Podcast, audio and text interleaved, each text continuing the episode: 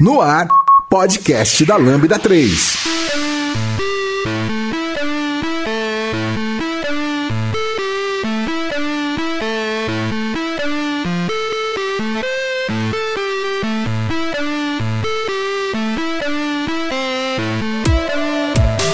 Fala galera, sejam bem-vindos a mais um podcast da Lambda 3.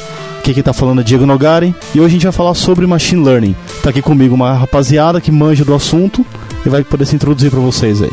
Lázaro, Lucas Teles, Orlando Gomes. Vale lembrar que para vocês não se esquecerem de colocar as 5 estrelinhas lá no iTunes para ajudar a colocar esse podcast da Lambda em destaque. Não deixe de comentar também esse episódio, tanto no post do blog quanto no Facebook, SoundCloud, Twitter, Sinal de Fumaça, onde vocês quiserem. Ou então manda e-mail pra gente em podcast@lambda3.com.br. Você conhece a Lambda 3? Além de produzir este podcast, somos referência em desenvolvimento de software, DevOps e agilidade. Gostamos de inovações. Somos um grupo de pessoas apaixonadas por tecnologia e constante evolução técnica e social. Saiba mais sobre nós entrando em lambda3.com.br.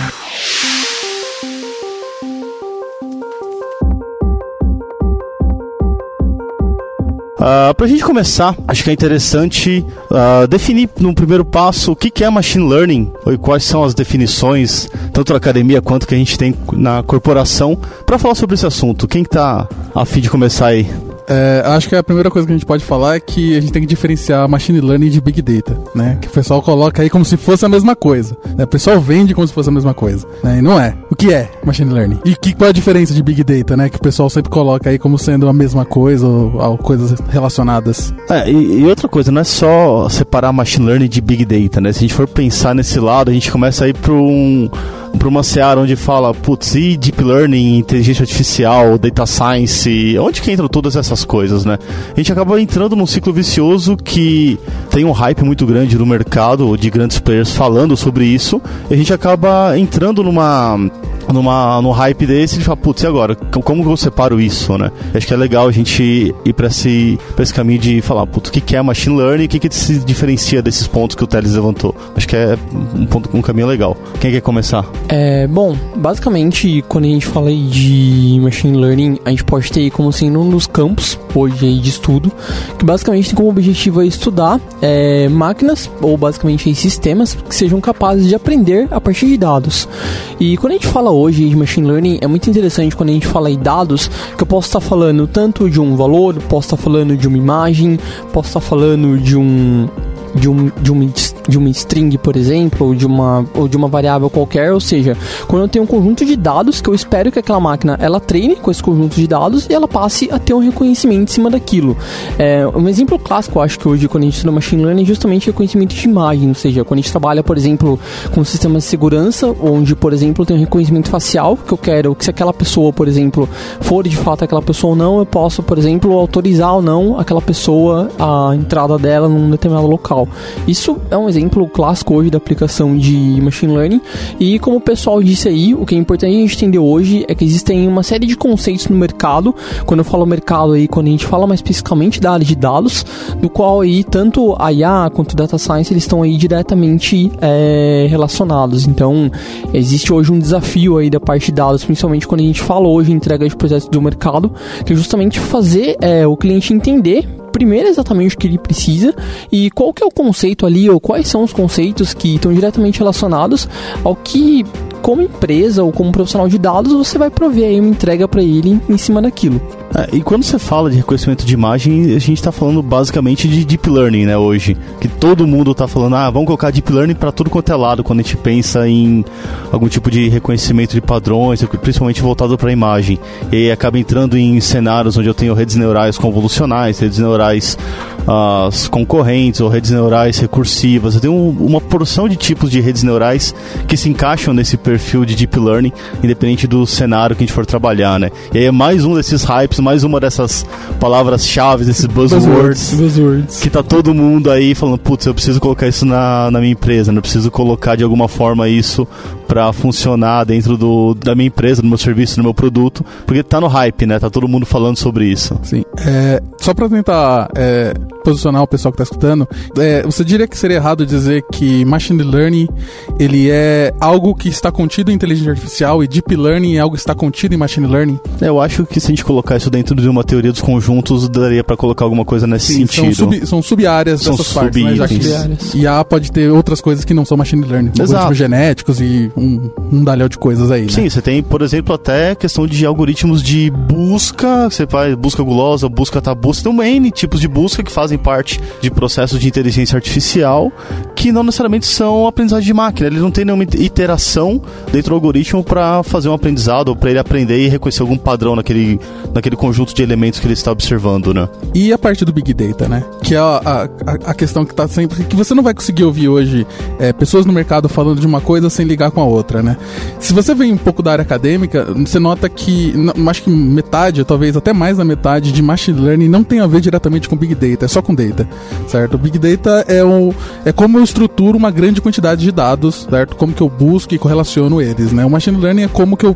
A partir de dados eu consigo prever algo que vai acontecer certo? Posso prever um rótulo, prever uma anomalia de, de comportamento, prever um valor, né? É, seria isso mesmo? É, você tem alguns conjuntos que é possível trabalhar nesse cenário do tipo de machine learning, onde a gente tem alguns conjuntos iniciais ou conjuntos de algoritmos que respondem certos tipos de problemas, por exemplo, classificação, algoritmos de regressão, né, ou de estimação, dependendo da literatura que você está consumindo, algoritmos de clustering, algoritmos de recomendação, e cada um deles resolve um tipo de problema específico. Então, essas técnicas elas olham para o dado e resolvem aquele problema. Quando a gente vai para esse cenário de falar de big data, aí é um cenário completamente diferente, porque eu estou falando de um indo mais para um lado de infraestrutura, de como que eu vou organizar o meu parque de servidores ou meu parque de máquinas que vão trabalhar para resolver um problema. E sim, a gente pode se basear nisso em alguns pilares, como por exemplo, é bem comum a gente ver o falar de big data e juntar os três vezes do big data, né, o volume, variedade e velocidade, que isso não necessariamente tem a ver com machine learning. A gente pode ter uma área disso, que é a questão do volume de dados ou é, Um, ou a variedade dele, mas não necessariamente ter a velocidade atrelada a isso para trabalhar com machine learning. E a gente começa a, a ter uma divisão, né? ter uma, uma separação bem clara desses elementos. Porque eu posso trabalhar com algoritmos de machine learning com alguns conjuntos de dados. Então, por exemplo, eu vou pegar aqui umas 150, 200 observações e com isso eu consigo já reconhecer um padrão naqueles dados. E aí, a partir dali eu consigo já numa nova apresentação de dados, um novo conjunto de dados que ainda não foi apresentado ao algoritmo, ele consegue já resolver aquele problema necessário dada a, a complexidade do que foi proposto, né? Já com Big Data, quando a gente olha para isso e fala, putz, como que eu vou resolver um problema de Big Data? Como que eu vou eh, trabalhar com esse cenário de Big Data e eu não encaixo exatamente os três Vs, ou no mínimo esses três Vs, talvez você não esteja trabalhando com Big Data, talvez esteja trabalhando com um volume muito grande, ou um processo de streaming que a velocidade é grande, ou até um tipo, um uma variedade diferente de arquivos para trabalhar em cima disso, joga isso no Data Lake, e não necessariamente você está trabalhando com Big Data. Então, existem esses pontos que são interessantes a gente olhar e conseguir segmentá-los para que possam, sim, a gente separar o que é Big Data do que é Machine Learning. E quando a gente fala de Machine Learning dentro de Big Data, a gente tem algumas formas, né? Se eu estou usando, por exemplo, o Hadoop, eu tenho as APIs do Mahout, né? Eu tenho todo um framework de aprendizagem de máquina, que é o Mahout, que eu posso estender as funcionalidades do Hadoop para trabalhar com eles dentro do, do meu ambiente. Se eu estou indo para o lado de Spark, eu tenho nativamente o MLlib, que permite com que eu faça algumas atividades de Machine Learning dentro do Spark. Então, dentro desse ecossistema de Big Data, eu posso ou não trabalhar com técnicas de Machine Learning dentro, né? Então, eu dependo, eu entendo o cenário do que tem que ser desenvolvido e trabalho em cima dele para entregar essa melhor abordagem para o que for feito ali. Mas não necessariamente um está 100% atrelado ao outro. Ele pode ser usado em conjunto ou não. E eu acho que isso, essa discussão ela se estende também quando você falou hoje dos papéis que você tem dentro de um departamento de dados.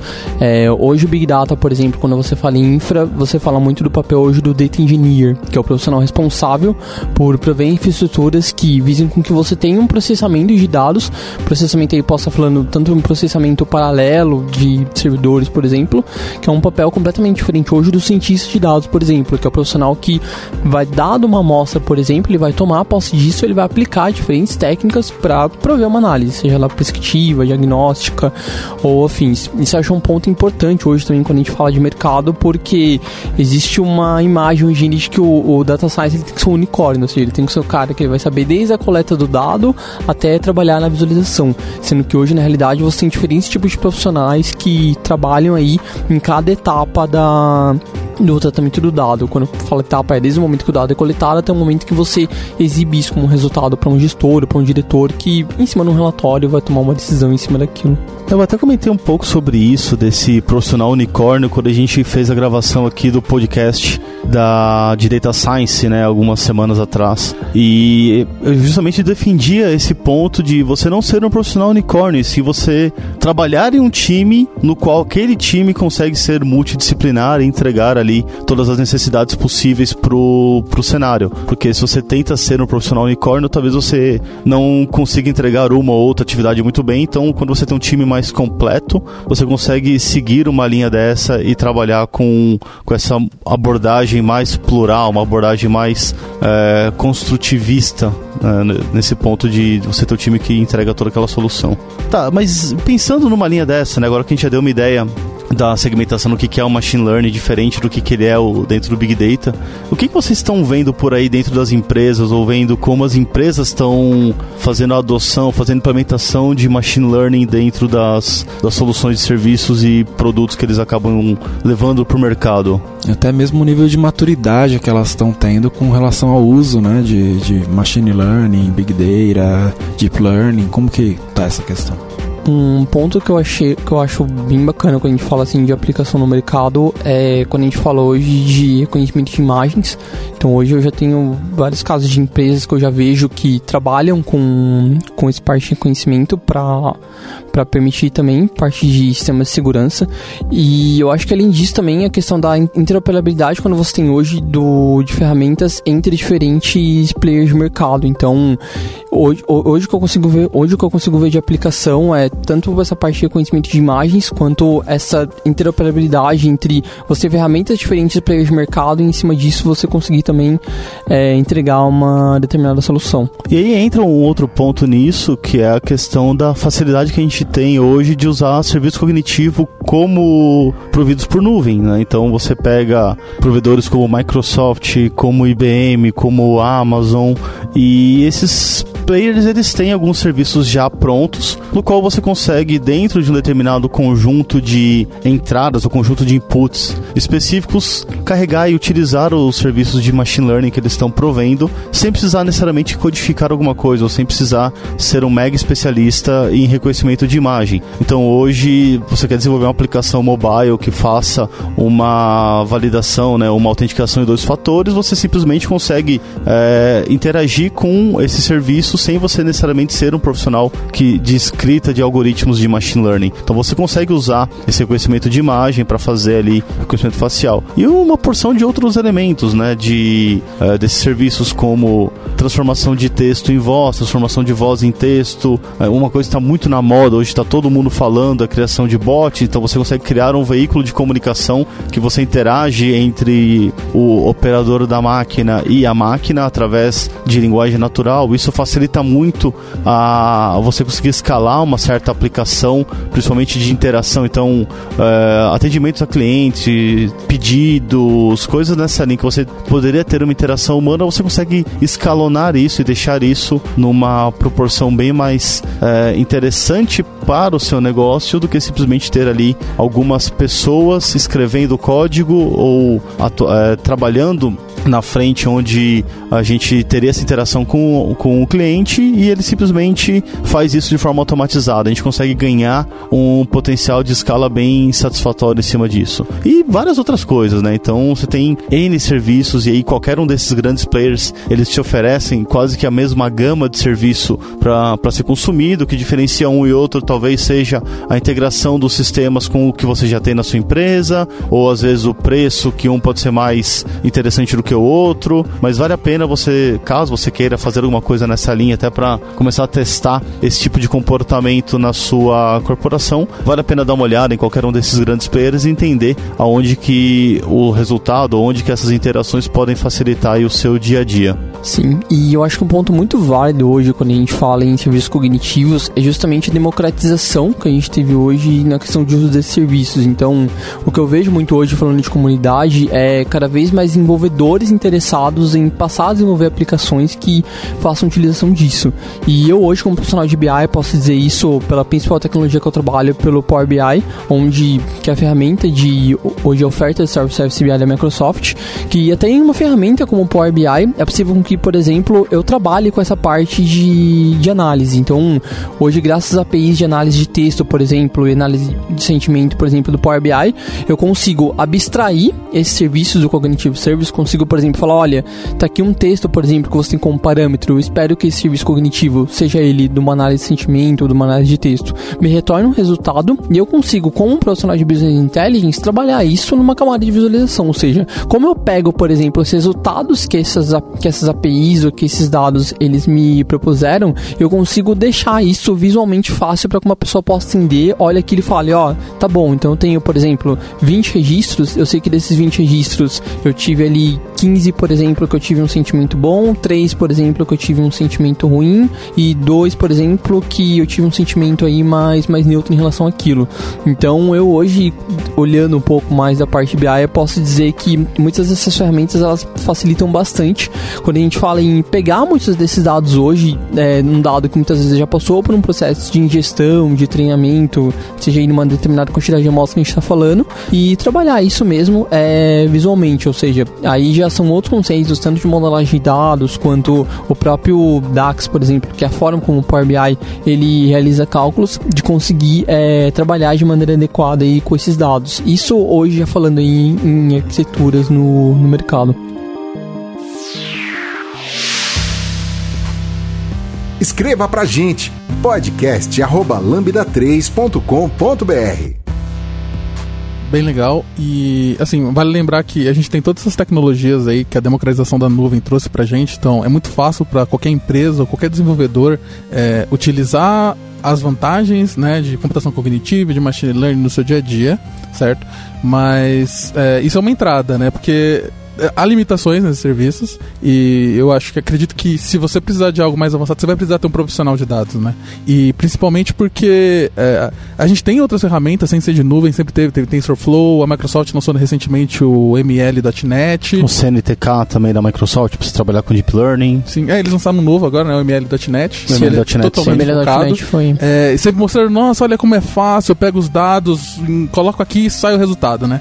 Só que a parte difícil não é os algoritmos de machine learning. Se você olha os algoritmos de machine learning, se você olha, sei lá, um gradiente descendente ou um, umas redes neurais, a implementação não é nada de outro mundo. A parte complicada é você conseguir pegar esses dados, tratar esses dados, saber a relação entre os parâmetros, o que afeta, o que não afeta. E, e essa parte não tem mágica, essa parte você vai precisar fazer. Né? Quando você realmente precisa usar é, o, o verdadeiro poder do, do, do, do machine learning. É, é um, um, esse ponto que o Teles colocou agora é um ponto bem delicado, né? Quando você vê os grandes players fazendo as apresentações nos eventos de marketing, são sempre mágicas, né? Olha, vou aqui colocar esse conjunto de dados, vou colocar esse outro conjunto de dados aqui e olha, pum, é mágica. Tá pronto o meu modelo de machine learning. Apareceu aqui, coloquei dois conjuntos de dados e apareceram aqui um que era gatinho e os outros que eram cachorrinhos. Putz, é assim, é meio pesado você acreditar que dessa forma ela é a forma mais puritana da gente apresentar machine learning ou técnicas até de deep learning para quem está lendo ou para quem está assistindo aquilo. Só que tem que entender também aquele público, quem que é o seu interlocutor. Nesses tipos de eventos, geralmente o interlocutor é um tomador de decisão, o cara não quer escovar bit. A gente que escova bit, a gente que vai pra academia, e não academia tipo academia de ginástica, mas academia indo pra faculdade ali, pesquisando e ralando e lendo pra caramba e estudando e pesquisando artigo científico. A gente sabe que é complexo, a gente sabe que não é simples, a gente se olha para esse lado e vê essa questão do de fazer né, o, o feature engineering para selecionar quais são as melhores características, as melhores variáveis para colocar naquele modelo, ver quais são as correlações entre as variáveis, até uma variável que possa fazer sentido para o negócio, mas para os dados, da forma olhando somente para o âmbito científico daquilo, aquilo não faz sentido estar no modelo. Uh, a gente coloca técnicas de parcimônia, de de multicolinearidades, tem um monte de coisa que você acaba usando dentro dessa, dessas técnicas para escolher quais são as variáveis, escolher o que, que, que, que faz sentido ou não para aquele modelo, o que, que te ajuda a responder aquela pergunta ou aquele, aquele problema que a área de negócio trouxe de forma escalável, de forma automatizada. E não é, não existe mágica, não tem como a gente falar assim, ah, vou apertar três botões aqui no meu serviço de nuvem e ele vai limpar esse dado para mim e o meu modelo vai ser daqui funcionando. Não é tão mágico assim. É mágico no sentido de, olha, eu tenho aqui um conjunto de dados que já está limpo, que já está funcionando, uma base de dados que já foi treinada no passado, ela já foi estudada, ela já está limpa, ela já está totalmente ajustada para que eu possa fazer o meu modelo e arrumar a resposta que eu preciso. Porém, quando a gente vai ver na prática, no mundo real, não é tão simples, né? Não é tão tão fácil da gente conseguir montar esse tipo de coisa. E é, acho que é esse o ponto que o Ted está trazendo aqui de, cara, você precisa conhecer, você precisa saber a fundo a diferença talvez dos algoritmos de rede neural. Vai pegar um perceptron, que ele faz, ele resolve problemas linearmente separáveis, né, o perceptron de Rosenblatt de 1958. Aí você faz, putz, mas meu problema não é um problema linearmente separável. Eu tenho aqui um conjunto, eu tenho um, uma espiral de dados com dados congruentes entre os dois cenários e aí como que eu resolvo isso? Ele não é linearmente separável. Aí você tem que usar técnicas recursivas, tem que usar outros tipos de, ah, de algoritmos, por mais que sejam redes neurais, que vão resolver aquele problema. Então, assim, chegar no hype, ah, quero colocar rede neural na minha empresa, ou vou apertar três botões aqui ele vai funcionar, cara, talvez vá. Vai ficar um resultado muito ruim. O resultado não vai ser factível, não vai ser um resultado que te dá um retorno, que permita com que você tenha uma resposta aceitável. Mas você consegue fazer. E acho que esse ponto que é, é, é bem importante a gente tomar um pouco de cuidado só para não ter uma frustração na hora que você implementa seu modelo de machine learning e ele não responde da forma como você quer. Assim, é. E assim, você pode passar até de. Eh, você trouxe um monte de é, cenários complexos. Às vezes o mais simples, sei lá, uma rede neural básica que você aprende na faculdade, lá, backpropagation. Você tem que configurar a quantidade de layers, você tem que configurar taxa de aprendizagem, você tem ter um monte de coisa. Sim. Você pode ter um super ajuste. E aí você fala, não, tá tudo bem, né? Pra quem não sabe, o super ajuste significa que os seus dados de teste estão funcionando muito bem com essa rede neural, tá dando os resultados que você gostaria. Só que se você colocar qualquer coisa fora daquilo, o negócio explode para um lado que não tem nada a ver. É, esse cenário que o Teres está colocando aqui de teu sobreajuste, que a gente chama de overfitting né, em algumas isso. partes da literatura, ele tem um dilema chamado bias variance. O que, que, é isso, né? Você tem o seu conjunto de dados. Quando você você tem que tentar gerar um modelo que ele seja balanceado entre uma variação possível de alternativas que você tem naquilo e que também que ele possa responder aquele modelo. Então, quando você pensa, por exemplo, imagina uma linha parabólica. Então, você tem ali um, um gráfico, né, um conjunto de elementos parecendo um, uma letra V, por exemplo, e você cria uma linha muito uma linha reta que tente responder esses dados. Essa linha reta, ela está muito genérica. Então você tem uma variação muito grande do seu modelo de do, dos seus dados para o seu modelo que foi gerado ali pelo algoritmo de machine learning, né, pelo algoritmo da, dessa reta. Então o que acontece? Essa variação está muito grande. Porém, se você cria, fala assim, putz, então eu vou, vou fazer um modelo que é um pouco mais ajustado. Então você começa a fazer um modelo que ele representa ou essa essa linha que não vai ser mais reta, ela passa exatamente em todos os pontos do seu desse gráfico, né, dessa parábola. O que acontece? Você tem um sobreajuste. Então você teve um bias, você teve uma influência muito grande do seu modelo de treino para a criação do seu modelo de predição. E na hora que você tentar ah, colocar algum novo valor ali dentro, o seu modelo não vai responder com tanta clareza, não vai responder com tanta assertividade, porque o resultado dele tá, teve um sobreajuste, ele foi super ajustado para aquele modelo de treino. Então, seu dado de produção, seu dado novo, que não tinha sido apresentado ao treino até aquele momento, ele fica fora dessa análise. Então, esse processo né, de bias variance ou de viés e variância, ele, ele tem que ser ponderado. Então você tem que colocar isso na balança para criar uma linha ou criar uma parábola em cima desses dados que seja genérico o suficiente para que ele crie a parábola, mas que não seja tão ajustado para passar em cima de todos os pontos, né? É uma coisa nessa linha. E aí outra coisa que foi colocado da gente ter aí a quantidade de camadas intermediárias, né? Os hidden layers, a quantidade de neurônios cada uma dessas camadas do backpropagation, a taxa de aprendizado. Então, dependendo do que você está fazendo ali, pode ser que o seu modelo nunca encontre, né, dentro disso, dependendo da sua taxa de aprendizagem, qual que vai ser o mínimo, o valor mínimo do, do seu gradiente descendente. Porque pode ser que ele encontre um valor próximo ao mínimo, mas pela sua taxa de aprendizado ele não consiga chegar ao valor mínimo real. Então ele acaba gerando um problema em cima disso também, na hora que você valida o quanto que o seu algoritmo ele está ou não performando, né? O quanto você consegue responder ou não das novas variações ou dos novos modelos que estão sendo apresentados para aquele algoritmo, para aquele conjunto de dados que você usou para criar o seu, o seu modelo de machine learning.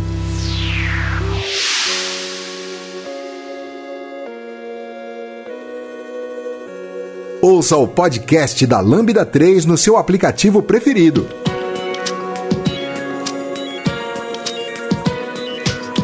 A gente está falando aqui de bastante coisa de, de, redes neurais, de gradiente descendente.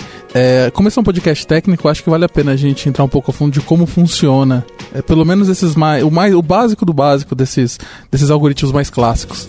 Bom, quando a gente pensa então numa rede neural, a gente tem é uma simulação matemática de uma tentativa de fazer um, um no biológico, né? Então você pensa nisso, você tem alguns neurônios que eles, te, eles sofrem, ah, isso pensando no no, no, no, no, nosso cérebro biológico. Os neurônios sofrem alguns tipos de é, sinapses, alguns tipos de movimentações químicas e, e nervosas. Então ele passa o sinal de um lado para o outro, né? Então ele passa ali, ele recebe as informações pelo axônio, aí passa pelo dendrito até o outro axônio. Então você consegue ligar essa, essas comunicações. Então ele imagina que você tem ali a cabeça do neurônio, né? Igual a gente está acostumado a ver lá nas aulas de biologia. Aqueles pontos são todos os dendritos. Ali é gerado o sinal. Esse sinal passa pelo axônio, a, pelo, pelo corpo de axônio até o, a, o terminal do axônio, que liga no outro dendrito e assim segue por vários, alguns, algumas centenas de bilhões de neurônios no nosso cérebro. Quando a gente pensa em fazer isso é, dentro de um, um, ambiente matemático, a gente está falando também de fazer alguma coisa similar. Então a gente pensa é, numa rede neural, numa combinação de neurônios. Então você tem principalmente os, que são as coisas que são visíveis dentro de uma rede dessas aqui, né? Você tem as suas camadas de neurônios de entrada e as camadas de saída. Geralmente as camadas de entrada são as variáveis que a gente está colocando para o nosso modelo e a camada de saída serão as respostas que a gente espera que esse modelo entregue para a gente. Quando a gente coloca essas entradas e espera as saídas, a gente tem que informar quantas camadas de neurônios intermediárias a gente quer, que são as hidden layers, e quantos neurônios a gente vai ter em cada uma dessas camadas. E aí o que acontece? Cada uma das, va das variáveis de entrada, elas se conectam a, a, a um desses neurônios, né?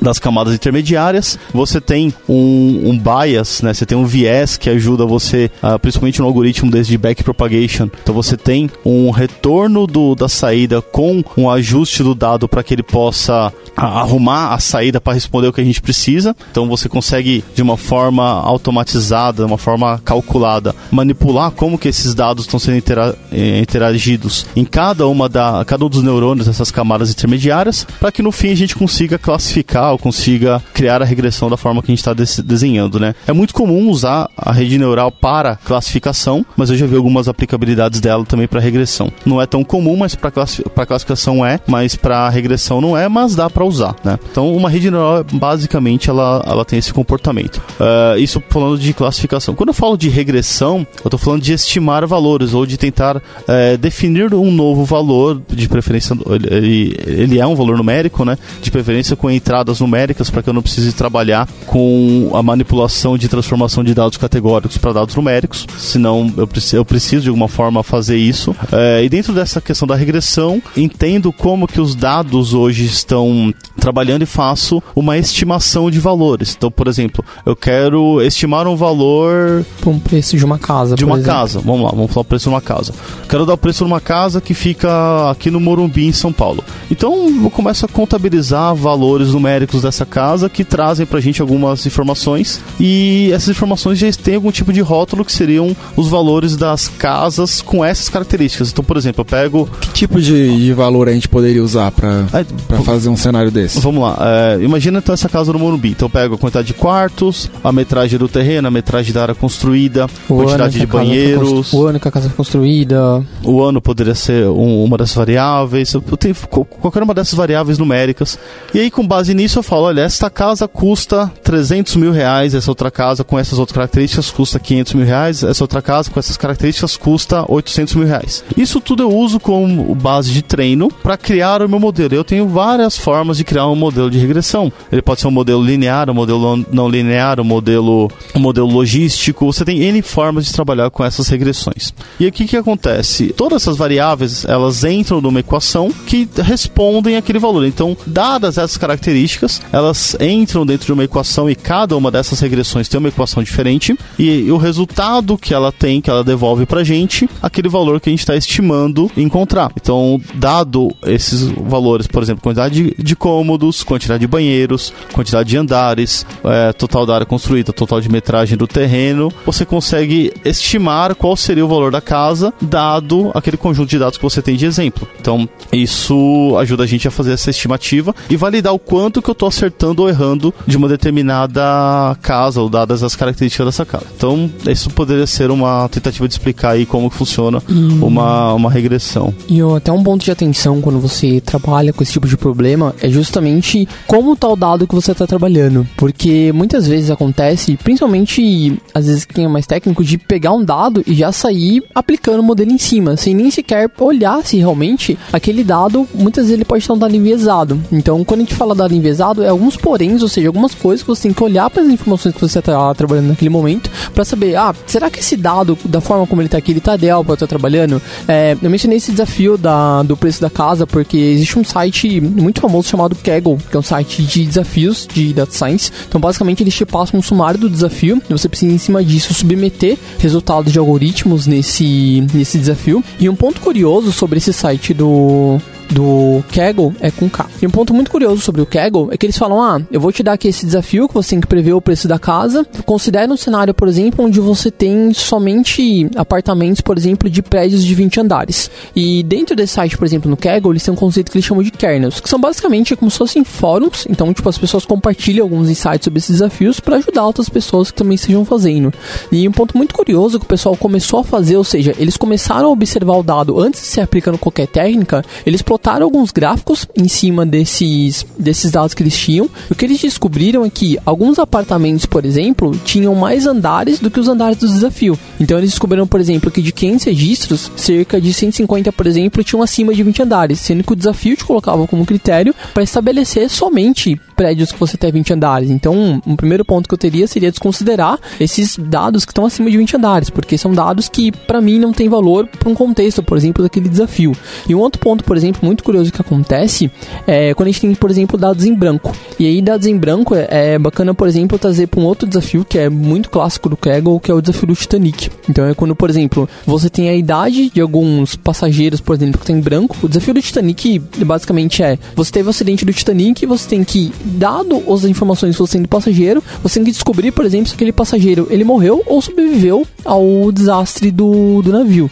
Então, o que, que eles começam a fazer? Ah, alguns, algumas idades, por exemplo, dos passageiros estão em branco. O que, que você vai fazer com essa informação? Você vai colocar um zero? Você vai colocar a média que você tem, por exemplo, você vai tirar a média, por exemplo, cons- desconsiderando valores nulos, de todos os passageiros que você tem, você vai substituir por aquele valor que você tem em branco? Ou um que o pessoal é um pouco mais perto faz? Eles tentam predizer a idade do passageiro, dado outras informações que eles têm, que eles têm na, na base. Só dessa informação de você predizer a idade do passageiro, dado uma informação que você tem com uma base, já é uma análise que você tem que fazer, uma análise. É, E essa acredito que seja a parte mais trabalhosa do processo, né? já é uma análise que você tem que fazer, que é uma análise, no caso, preditiva, antes mesmo de você fazer a sua análise final, que é a análise do quê? É a análise do label, ou seja, eu quero tirar um 01 de cada, de cada passageiro, no caso, de cada amostra que eu tenho na minha base, se o cara ele morreu ou ele sobreviveu. Então, sim, ele é um processo bem trabalhoso e é um cuidado hoje que a gente tem que tomar quando a gente está tá trabalhando com, com dado. E justamente ter esse cuidado de olhar para a informação que a gente está trabalhando, isso eventualmente, da forma como ela tá ali, faz sentido ou não, tanto seja para a técnica que eu tô aplicando, seja para se o dado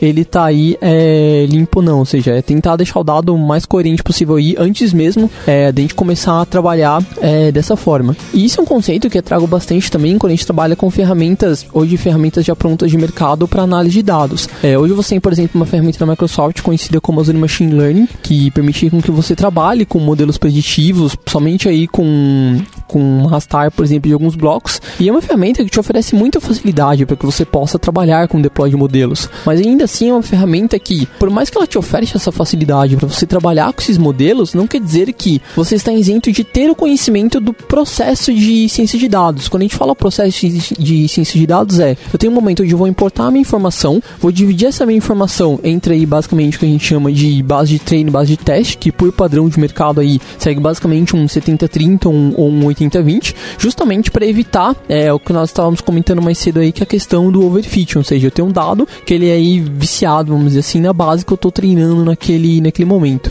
Então, esse é um dos poréns que é bem importante a gente olhar aí, principalmente quando a gente fala é, de cenários aí reais de aplicações desses modelos, é, tanto para a forma como a gente tem o dado, quanto para como a gente aplica esses conceitos de modelagem de dados, mesmo que a ferramenta em si ela oferte uma grande facilidade para que isso seja possível. Já que você puxou esse, esse ponto do Azure Machine Learning, que mais de ferramentas você acha que, que é interessante um profissional de dados conhecer para trabalhar com o Machine Learning? Ah, sim. É, quando a gente fala hoje para trabalhar com, com Machine Learning, eu acho importante o profissional tem que conhecer alguma linguagem. Quando a gente fala em linguagem, não necessariamente uma linguagem de programação, mas o profissional de dados, primeiro, ele tem que conhecer de estatística. Ele tem que ter uma noção básica. Então, acho que o R, hoje, que é uma linguagem voltada aí para trabalhar com a parte estatística, uma linguagem bem importante para ser conhecida. Além do Python, hoje o R e Python são duas linguagens que, para o mercado de dados, aí falando de Machine Learning Data Science, são duas linguagens aí que caminham bastante é, lado a lado. Existem alguns frameworks também, quando gente fala aí de, de Hadoop e e Spark, que são frameworks aí um pouquinho mais voltados é, para é, Machine Learning e, e, Big Data. E além, além de também o próprio Azure Machine Learning e ferramentas de camada de visualização, por exemplo, como um Power BI, que hoje é oferta de Service BI da, da Microsoft. E além disso também, uma coisa bem bacana quando a gente fala aí de, de plataforma de dados é justamente a gente ter produtos que consigam atender todo esse processo. Então hoje eu tenho o exemplo do Azure Data Factory, que é basicamente eu conseguir trabalhar com migração de de dados entre um, uma origem e um destino. Mas, no mais, eu acredito que aí, fazendo um resumo, o R, o, o, o Azure Machine Learning, Hadoop, Spark são alguns aí dos frameworks essenciais aí para um profissional que queira ingressar na área de dados. Eu vejo bastante Python também, né? O pessoal é, na é, área. É que o diferencial do Python é que o, o, a visão que eu tenho é que é muito mais fácil para colocar modelos em produção. O R ele é muito mais favorito aí para profissionais que possuem um perfil um pouco mais estatístico, vamos dizer assim. Você consegue aplicar modelos com ambos, é, é indiferente isso,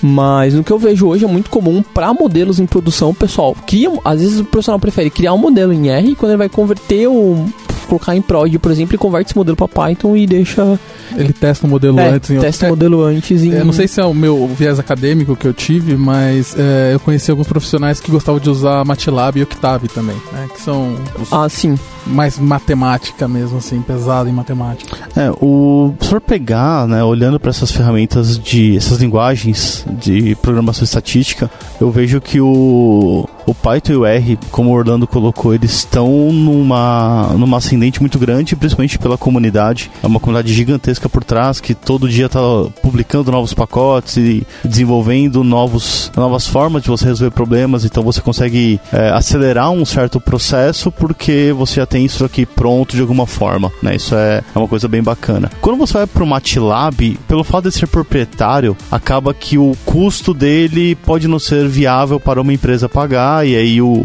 ele acaba não, não sendo tão corporativo, mas dentro da academia bastante. Mas a gente tem o equivalente, né? Que É, seria que é o o Octave. Octave. Ele, é o- ele é exatamente a mesma coisa do MATLAB, só É, que é open source GNU. É, Você cai no licenciamento, né? da- Não, mas o Octave ele é, free, ele é open source. Ele é open source. É. 100%. Só que o Octave ele não tem uma interface gráfica amigável, né? Você tem uma linha de, um prompt de comando e trabalha em código. cima dele. É código e tudo de matemática, código, né? Exato. E assim, vale a pena você pensar no- numa pegada dessa mais matemática. Se for trabalhar exatamente com isso, talvez o Octave resolva o seu problema. E, mas você tem outras, né? Por exemplo, o ECA, que também na área acadêmica ele é bastante. Ele é amplamente usado, ele é bastante usado para você aprender a trabalhar com machine learning. Ele faz um monte de coisa já para essas técnicas. E ele é uma ferramenta também open source, criada numa universidade americana, que a gente consegue é, acelerar bastante também aí o, o aprendizado. E tem algumas outras, né? Então você tem o SAS, você tem a CPSS, enfim, outras ferramentas são proprietárias que podem ajudar ah, a sua empresa a entregar soluções de machine learning. E aí pensando em ferramentas como serviço, a gente tem o Azure Machine Learning da Microsoft, tem ferramentas equivalentes em outros players. Eu, eu não conheço os nomes das ferramentas, mas eu já vi algumas palestras de, de ferramentas disso, tanto do Google quanto da Amazon. Você consegue montar esses modelos e colocá-los para funcionar como serviço. Eu conheço de Azure Machine Learning porque eu tenho familiaridade, eu trabalho com, com isso já faz algum tempo, então eu, eu sei, eu, eu, eu conheço como ela funciona. Mas você tem um monte, né? Um monte de ferramentas. Você tem algumas delas que, que entregam essas soluções. E aí você tem um, um- uma gama de, de opções do tipo, putz, eu vou para esse lado que é open source, que tem uma comunidade gigante por trás, ou para esse lado que é uma ferramenta proprietária, que se der algum problema eu sei para onde eu corro, eu tenho um SLA, tenho um contrato. E aí fica a seu critério, né? Você decide isso baseado no que você tem e no que você pode entregar para escolher a sua ferramenta, né? Mas no final das contas, essa, essas ferramentas de programação estatística entregam basicamente a mesma coisa. Então, você consegue, por exemplo, treinar e fazer algumas validações, algumas provas de do, do ferramental usando o ambiente on-premise, depois você leva isso para nuvem e coloca em produção em nuvem, né? Então, você conseguiria, por exemplo, fazer isso com Python de uma forma muito rápida. Você conseguiria fazer algumas coisas similares usando R, inclusive colocando R dentro de um R server e fazendo uma aplicação Shiny que consome aquele modelo preditivo que você montou com R e dado um novo elemento, uma nova característica naquele seu conjunto de dados, ele consegue até te montar um- um front-end em HTML ali que você consegue interagir com a ferramenta, né? Se você interagir com o seu modelo. E acho também que é um hype do mercado agora, principalmente quando a gente fala nos players, é justamente olhar para essessa linguagens como o R e o próprio Python e falar é, como a gente consegue pegar essas linguagens hoje e incorporar isso nos produtos. Eu falo, olha, eu tenho aqui uma gama de produtos onde eu tenho ofertas para que você consiga é, codificar nessas linguagens dentro hoje do que a gente oferece. Eu acho que a Microsoft pode ser o melhor exemplo disso, é, dado o R. Alguns anos atrás, a Microsoft ela comprou uma empresa é, chamada Revolution Analytics como parte da estratégia dela de passar a ter ofertas para desenvolvimento em R nos produtos dela. Então hoje a gente tem o próprio Visual Studio, onde você tem ferramentas para desenvolver em R dentro do Visual Studio. É, isso, isso hoje você consegue é, acesso, tanto quanto hoje, por exemplo, dentro do, do SQL Server também. E aí, mais uma vez, é, vai muito hoje de finalidade. Uma vez que hoje você executar um código, por exemplo, num RStudio e num Visual Studio 2017, é, tem uma necessidade hoje completamente diferente de você executar, por exemplo, no SQL Server, quando a gente fala em escalabilidade ou seja, eu vou executar, por exemplo, dentro de um SQL Server quando tem um, um volume de dados que eu não consigo processar isso dentro no RStudio ou no Visual Studio que conseguem me oferecer uma boa oferta de processamento e de programação, mas que tem ali certas limitações dependendo do volume de que a gente vai querer trabalhar aí, tanto de leitura quanto de processamento de dado é, dentro dessas plataformas. Então, é um outro hype que eu vejo aí de vários players começarem a incorporar essas linguagens nos produtos e falar, olha, os nossos produtos vocês também conseguem é, desenvolver nessas linguagens e entregar projetos em cima disso. Até pensando nisso, né, o, essas ferramentas elas estão em desenvolvimento contínuo, principalmente quando a gente fala de nuvem. Muitas coisas que a gente quer desenvolver, talvez isso não esteja pronto lá na ferramenta. Então você pega, por exemplo, o Azure Machine Learning, já que está falando de Microsoft, tem os 100% dos algoritmos que eu uso ali dentro. Só que eu tenho a possibilidade de estender essas funcionalidades usando Python ou R. Sim. Então eu pego o meu modelo, escrevo o meu modelo em Python, consigo subir meu script para lá e o meu processo do Azure Machine Learning executa meu script. Por isso, o próprio Azure Machine Learning tem um Create R Model, que você consegue criar o seu próprio modelo lá dentro. Exato, você, você cria ele tanto do, do Python quanto do R. Então, caso você se sinta, putz, estou limitado porque a ferramenta não me entrega o que eu preciso, você consegue usá-la, você consegue estender as funcionalidades dentro do, do R ou do Python ali, baseado no, no seu modelo, né? Então você consegue não ficar limitado a isso caso isso seja um problema pro, pro seu desenvolvimento. Você consegue dar um. encontrar uma solução que é uma solução bem robusta para isso e desenvolver o seu modelo, né?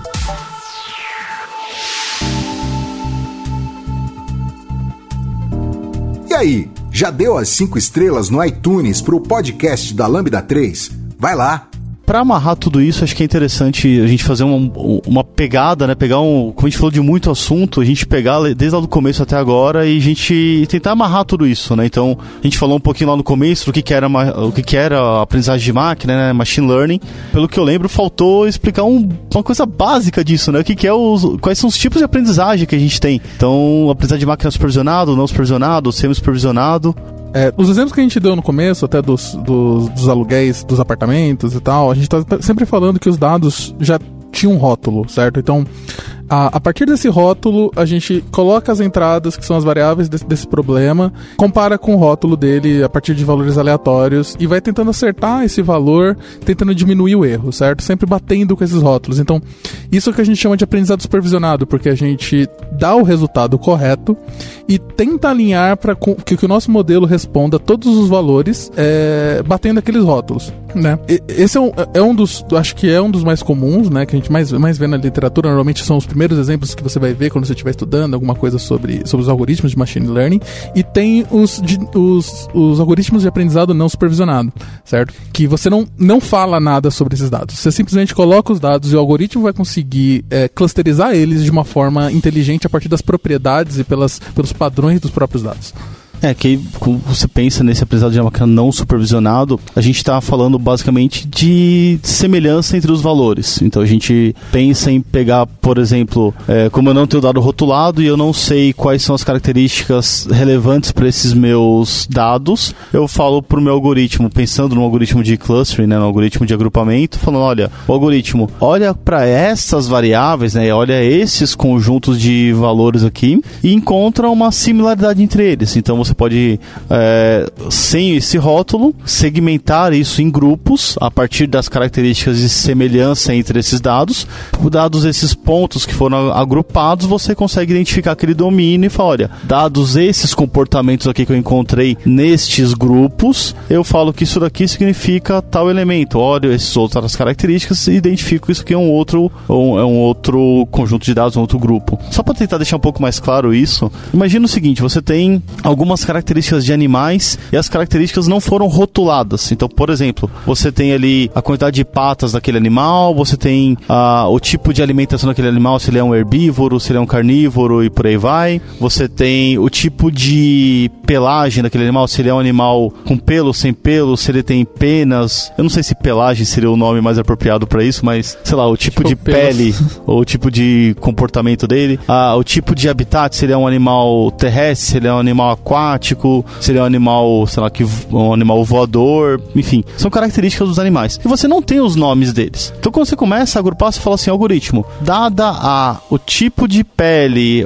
a quantidade de patas, o tipo de alimentação e essas outras características que nós colocamos aqui, agrupa isso para mim por alguma similaridade e me entrega esses grupos. Ele vai pegar aquele conjunto todo de dados que não, não possuem rótulos ainda e te entregar, olha, eu encontrei uma similaridade entre os dados aqui e o grupo 1 são esses elementos, o grupo 2 esses elementos, o grupo 3 esses elementos. E você começa a ver que dá as características que ele encontrou no grupo 1, todos os animais do grupo 1, eles têm pelos e eles possuem quatro patas. Sei lá, eles, eles, eles amamentam os filhos. Então você consegue definir que ali você tem um grupo de mamíferos, por exemplo. Aí você pega um outro grupo qualquer que ele se alimenta de, é, de carne, né, ou de outros seres vivos. Ele é um animal aquático. Aí você começa a falar, putz, isso aqui talvez seja algum animal carnívoro e aquático. Você começa a identificar, aí você começa a procurar essa, esses domínios dos seus elementos e fala, olha, aqui eu tenho um grupo que pegou felinos, aqui eu tenho um grupo que pegou peixes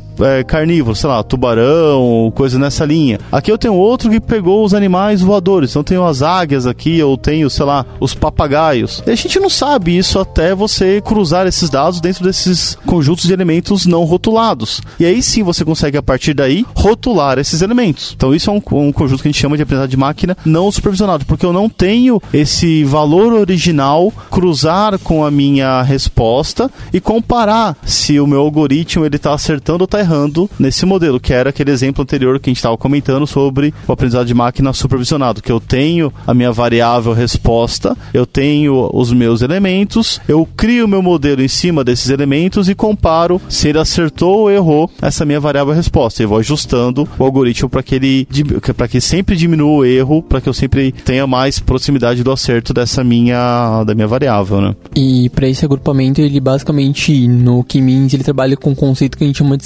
centroide. Então, existe um processo onde eu tenho um determinado número de vezes que eu faço esse treinamento. Não necessariamente eu tenho, por exemplo, um papagaio pertence ao centroide 1. Pode ser, por exemplo, que no final daquele treinamento, o papagaio, por exemplo, ele vai pertencer a um centroide completamente diferente do que foi no, no início. Então, um ponto importante, por exemplo, sobre K-means é sempre que a gente tem essa mudança de centroides entre as amostras até eu chegar no momento uniforme onde, tá bom, tipo, aqui eu tenho o mais provável para cada um desses, para cada uma dessas observações que eu quero rotular. E o, o K-means não é, não é o único algoritmo de aprendizagem de máquina não supervisionado, né? Quando a gente pensa, por exemplo, em sistemas de recomendação, a gente também está falando de algoritmos de aprendizagem de máquina não supervisionado, porque eu não tenho uma classificação exata do que, que eu vou entregar ou não para como sendo o meu próximo elemento daquela, daquele, daquela construção, daquele conjunto de, de valores possíveis. Eu simplesmente encontro um comportamento e faço uma recomendação de um novo elemento baseado no comportamento já do passado, mas eu não tenho como validar se aquilo está certo ou errado é, a partir da construção desse meu algoritmo. Eu tenho técnicas dentro disso, a gente valida isso em cima da confiança do suporte e com isso eu consigo dizer se o meu modelo está tá respondendo o que eu espero que ele responda para fazer uma nova sugestão, uma nova recomendação ali de, de conteúdo. Né? Voltando lá desde o comecinho, né, falamos sobre machine learning, resolvemos um ponto que havia passado por nós de não falar sobre aprendizagem de máquina supervisionado e não supervisionado. Uh, a gente falou um pouquinho sobre o, trata o tratamento do dado, né, que é, existe uma complexidade muito grande da gente conseguir é, ajustar o dado, que não é mágica, que não é simplesmente clicar três vezes ali no nosso modelo e isso vai ficar pronto. Não é só pegar aquele Excel lá e jogar lá dentro, não vai funcionar. É, não é, não é mágica assim. Uh, falamos não é só fazer select asterisk from, galera. é que nem sempre o dado vai estar numa base relacional que vai ser possível fazer select. Isso é na né? sorte. Mas se, vamos supor que eu quero começar agora, eu quero, quero brincar, eu quero tentar é, rodar algum algoritmo desse. Onde é que eu consigo uma base, bases de dados para mim conseguir fazer testes? É, o Orlando até comentou do Kaggle. Lá no Kaggle tem, além dos desafios, ele tem uma, uma algumas áreas lá dentro que você consegue baixar as bases de dados, que são bases de dados para esses experimentos. Então, muitas vezes elas têm esse, todo esse desafio para a gente conseguir entregar desde o momento de limpar os dados, de colocar dados que estão ausentes, de fazer o tratamento do nosso modelo, até a criação de fato do do modelo preditivo ou do modelo que responde aquela pergunta proposta ou aquele desafio proposto no, no desafio. Mas existem outros lugares que você encontra diversas outras bases de dados. Uma das mais comuns é da Universidade da Califórnia, Irvine, lá da UCI. Ali dentro você tem e, e uma, um conjunto muito grande de, de datasets que permitem que você consiga olhar essas, essas bases e inclusive fazer tratamento, fazer filtros né, do tipo, olha, eu quero encontrar uma base somente de valores numéricos, ou quero encontrar uma base que sejam de valores para trabalhar com recomendação, quero encontrar uma base para fazer aqui regressão. Então você consegue fazer aplicar filtros dentro dessas bases de dados e esses filtros fazem com que você chegue ao resultado esperado, né? Ao resultado de, olha, aqui você tem essas bases de dados que possuem as características que você está procurando. Então você quer trabalhar com classificação, você pode filtrar a base de dados, filtrar essa, esse conjunto de bases de dados para somente que é, bases que permitam você fazer classificação, que ela obviamente vai ter a variável alvo já rotulada para que a gente consiga trabalhar e por aí vai. Então você tem essas, essas possibilidades, né? Mas aí pensando, né, só para a gente tentar amarrar tudo isso, como a gente poderia desenvolver uma solução é, de machine learning ou falar sobre uma solução de machine learning de ponta a ponta para que quem está nos ouvindo aqui, está assistindo esse episódio, ouvindo esse episódio, consiga tentar é, materializar isso de uma forma um pouco mais simples, um pouco mais palpável, sucinta e não só ficar viajando, falar, puta meu, o que, que é isso daí de aprendizado de máquina supervisionado, aprendizado de máquina não supervisionado, o que, que é uma regressão, rede neural, gradiente descendente, mano, que caralho é esse, cara? Como que a gente conseguiria amarrar isso de ponta a ponta? Bem, eu acho que é, para alguém que quer aprender isso, ele vai ter pelo menos dois caminhos. O, o primeiro seria tentar utilizar as, as, soluções que já existem, né, os frameworks, as ferramentas de caixinha, nuvem, e tentar ver como as coisas se comportam, certo? Isso acho que seria um primeiro passo, acho que é o mais fácil, principalmente para quem, sei lá, se alguém já é desenvolvedor, está curioso, quer, quer testar, certo? Aí tem a parte de quem quiser é, cair de cara na matemática e entender como funcionam as coisas.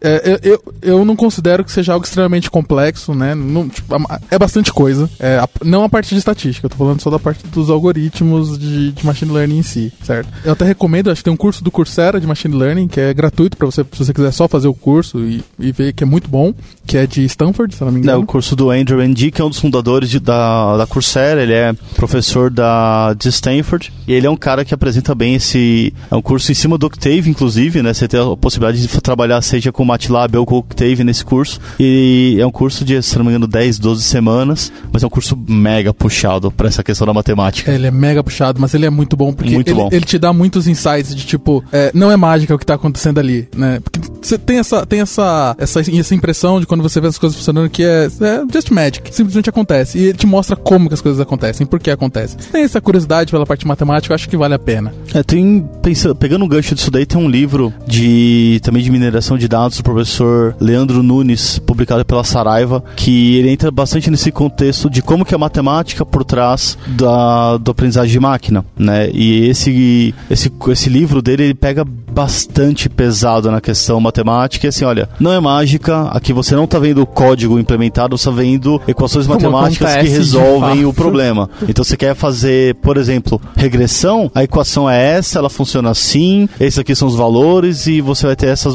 essas possibilidades. Você quer trabalhar com, por exemplo, sistema de recomendação, ele vai fazer na mão, com matrizes, cálculo de matriz, a gente vai entender como funciona. Vale bastante a pena, a gente vai deixar o link aqui no, na descrição do post desse livro do... Na verdade, todos esses links que a gente está falando aqui, a gente vai deixar aqui na descrição do post para quem quiser acompanhar.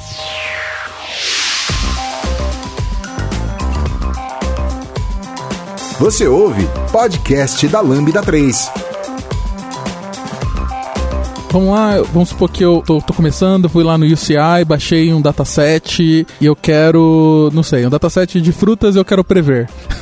que, que fruta que é de acordo com a cor, com, com o cheiro, não sei. É, como é que eu faço? Quais são os primeiros passos que você recomendaria? Um, um ponto importante, talvez, quando a gente fala hoje em trabalhar com essas, com essas bases, é, mas olhando um pouquinho para a linguagem R, que é o que, é o, que eu domino mais, é, existem, por exemplo, alguns comandos, por exemplo, que são comandos básicos no no R, que são comandos que você começa a explorar o seu dado. Então, justamente, por exemplo, eu peguei uma base, por exemplo, de fruta. Eu quero, com base na informação da fruta, quero prever, por exemplo, que fruta que é. Então, você primeiro checar a estrutura do seu dado. Então, por exemplo, quais são as variáveis que você tem, qual é o tipo das variáveis. É, checar, por exemplo, se você não tem valores em branco nesse, nesse dado. E aí sim, é, dependendo da base que você pega, seja do CI ou seja do Kaggle, elas são algumas bases já manjadas para tipo, te ensinar alguma coisa. Então, muitas vezes é uma base que a pessoa já monta falando, olha, eu espero que a pessoa que explore essa base aprenda isso. Inclusive, eu devo, devo conseguir achar muito material de pessoas discutindo Exato, essas bases discutindo e falando, em cima. Olha, assim funciona, assim não funciona, assim é melhor, assim é pior para cada tipo de algoritmo e tal. Sim, discutindo em cima porque quem monta muitas vezes espera que você já vá, tipo, aplicar uma determinada técnica que era aquilo que ela queria, eventualmente que você aprendesse. Então, tá bom, peguei meu dado, executei alguns comandos, por exemplo, no array para checar se funciona o meu dado, então qual é o tipo da variável, já cheguei se é um valor em branco, e a partir daquilo é o processo do que? Da gente começar a aplicar o nosso, o nosso modelo.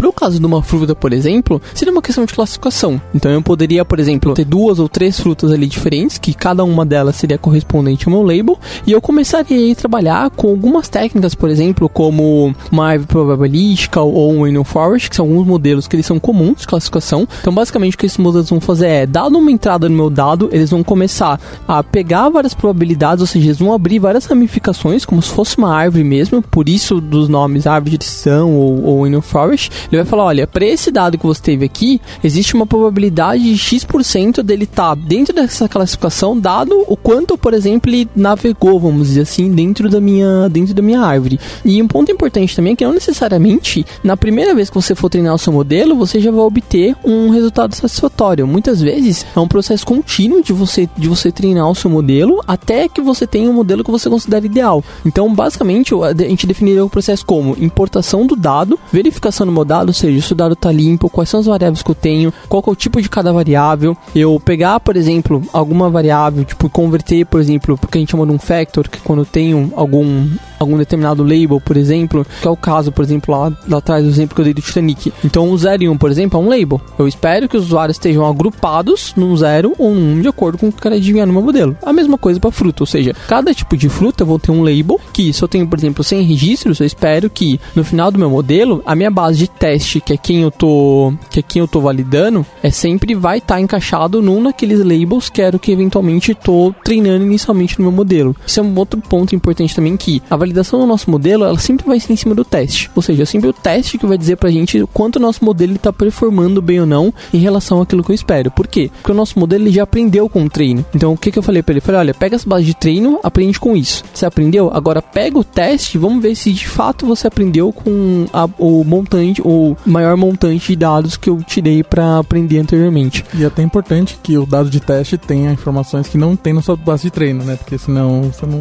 É, é justamente em cima disso, que é aquele dado que o, o Orlando colocou lá atrás, que é bem comum a gente estar tá trabalhando com uma base, a gente pega 100% da nossa base de a base amostral que a gente vai trabalhar em cima do modelo, separa naquele fator 70-30. Então eu uso 70% para treinar o modelo e uso 30% para validar, para fazer o teste em cima desse modelo treinado. Existem, na verdade, várias formas, né? Então 70-30 é uma delas, 80-20 é outra. Tem um pessoal que vai para uma linha de K-folds, né? Então você define a quantidade de K-pastas É que você quer validation. e faz uma validação cruzada. Então, tipo, eu vou separar aqui em, em 10 validações, eu vou pegar 10 conjuntos de dados, ou 10 pastas. E ele pega, na- no primeiro momento, ele pega a pasta 1, usa as 9 pastas para treinar o modelo e valida com a pasta 1. No, modelo, no passo seguinte, ele pega a pasta 2 para treinar, desculpa, a pasta 2 para validar o modelo, pega a pasta 1 de 3 a 9 para treinar o modelo. E vai comparando. E com isso você consegue identificar se existe uma uma, uma mesma similaridade entre o resultado de todos esses conjuntos de dados que foram treinados com valores diferentes e validados com valores diferentes, porque você conseguiria ver essa simulação toda acontecendo dentro dessas 10 iterações da, das capastas, né, ou do K-folds. Então você consegue ter alguma coisa bem, bem palpável e dinâmica em cima disso. E fica totalmente não enviesado, porque você vai validar isso, cara, com todos os dados. Você vai usar todos os dados para treinar e todos os dados para testar. E cada um deles em momentos momentos diferentes. Então você tira ou você tenta tirar, usando uma técnica dessa, qualquer viés que possa ter impactado num determinado momento aleatório daquela segmentação do 80-20 ou do 70-30 ou alguma outra técnica disso. É, o Cross Validation é uma técnica de fato muito boa, mas que quando a gente olha um pouco em modelagem, é, tem um fator nele que a gente precisa considerar, dependendo do nosso tamanho de amostras, que é justamente o tempo de treino. Eu digo isso porque eu já tive experiências, por exemplo, com o Machine Learning de configurar um parâmetro X e ficar treinando durante muito tempo o modelo. Então, às vezes acontece isso de você tem sim uma maior entrega na confiabilidade da validação, mas você tem que considerar um fator também do tempo que aquele seu modelo vai ser treinado para cada tentativa que você está aplicando. A, a, a, Microsoft ela tem um team sheet muito legal, é para usar machine learning, mas acho que vale para qualquer para qualquer outra técnica que você for aplicar em qualquer outra ferramenta, que é você está aqui, o que você quer fazer? Você quer prever um valor? Você quer prever um grupo? Ele fala, olha, se você tem 100 amostras, você quer um período curto de treino, usa esse modelo aqui. Se você tem acima, por exemplo, de mil amostras e você quer, por exemplo, um tempo mais longo de treino, usa esse modelo aqui. Então, vai muito, por exemplo, de você avaliar eventualmente o que você quer. Ah, ah quantas amostras eu tenho na minha base? Qual que eu quero exatamente que seja o meu tempo de treinamento? Porque de repente, cara, eu preciso, eu preciso garantir uma alta confiabilidade desse meu modelo. Então tá bem, eu estou ciente de que eu vou aplicar uma técnica como cross validation, onde eu vou ter 10 processos rodando, onde eu vou ter um revezamento entre as minhas pastas, ou seja, eu garanto que no processo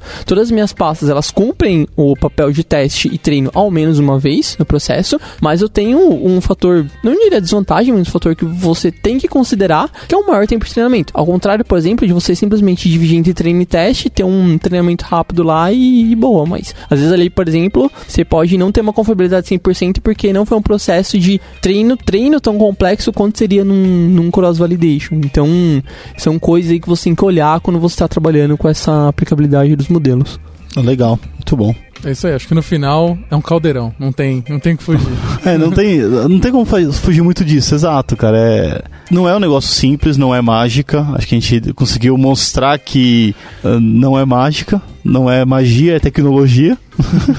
Cara, acho que a gente consegue encerrar agora, né? Vocês querem deixar algum lugar que as pessoas possam estudar algumas, alguns assuntos desses, como Coursera, Kaggle? Vou ficar só no Coursera mesmo, que é o que me pegou na época e foi bom. É, eu acho, talvez uma literatura que eu recomendaria aí pra quem quiser aprofundar um pouco mais no R, é um livro chamado R para Data Science, ou R for Data Science. É uma literatura muito boa aí pra quem quiser aprofundar em R. Inclusive, comprei recentemente recomendo. Vou fazer o jabá, aproveitar também tá falando de livro e comentamos sobre o livro do, do professor Leandro Nunes. Vou deixar aqui o meu livro de Azure Machine Learning com R, caso alguém precise aí se aprofundar em cima da ferramenta. É um livro que eu recomendo bastante. Não, esse, é, esse, esse, é bom, esse é bom, esse, esse eu li é, já. Foi escrito na época, né? Foi a primeira publicação em português que foi criada aqui no Brasil sobre Azure Machine Learning utilizando R. Foi feita por mim e pelo Thiago Zavascki. Fica aí a, a recomendação para vocês caso queiram aprofundar nisso aí. Beleza? beleza? Senhores, agradeço demais a participação de vocês. Espero que tenha ficado um pouco mais claro aí essas questões da magia, de como funciona o, o Azure Machine Learning, como funciona o Machine Learning em si, não só do Azure, né, mas como qualquer outra, outra plataforma. A gente falou um pouquinho também sobre ferramentas. Queria agradecer demais aqui o Lázaro, o Teles e o Orlando por estarem com a gente aqui colaborando e passando um pouco de conhecimento para vocês.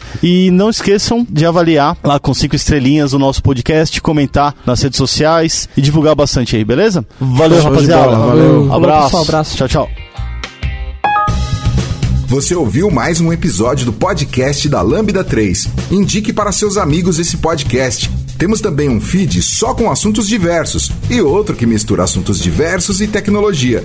Toda sexta-feira, sempre com o pessoal animado da Lambda 3. Se você tem um podcast e quer gravar num estúdio legal, nosso espaço está aberto para você. É um estúdio isolado acusticamente, com uma mesa de gravação e microfones profissionais para até cinco pessoas. Tudo de graça. A ideia é estimular o podcast no Brasil. Pode ser sobre qualquer assunto. Fale com a gente pelo e-mail podcast@lambda3.com.br.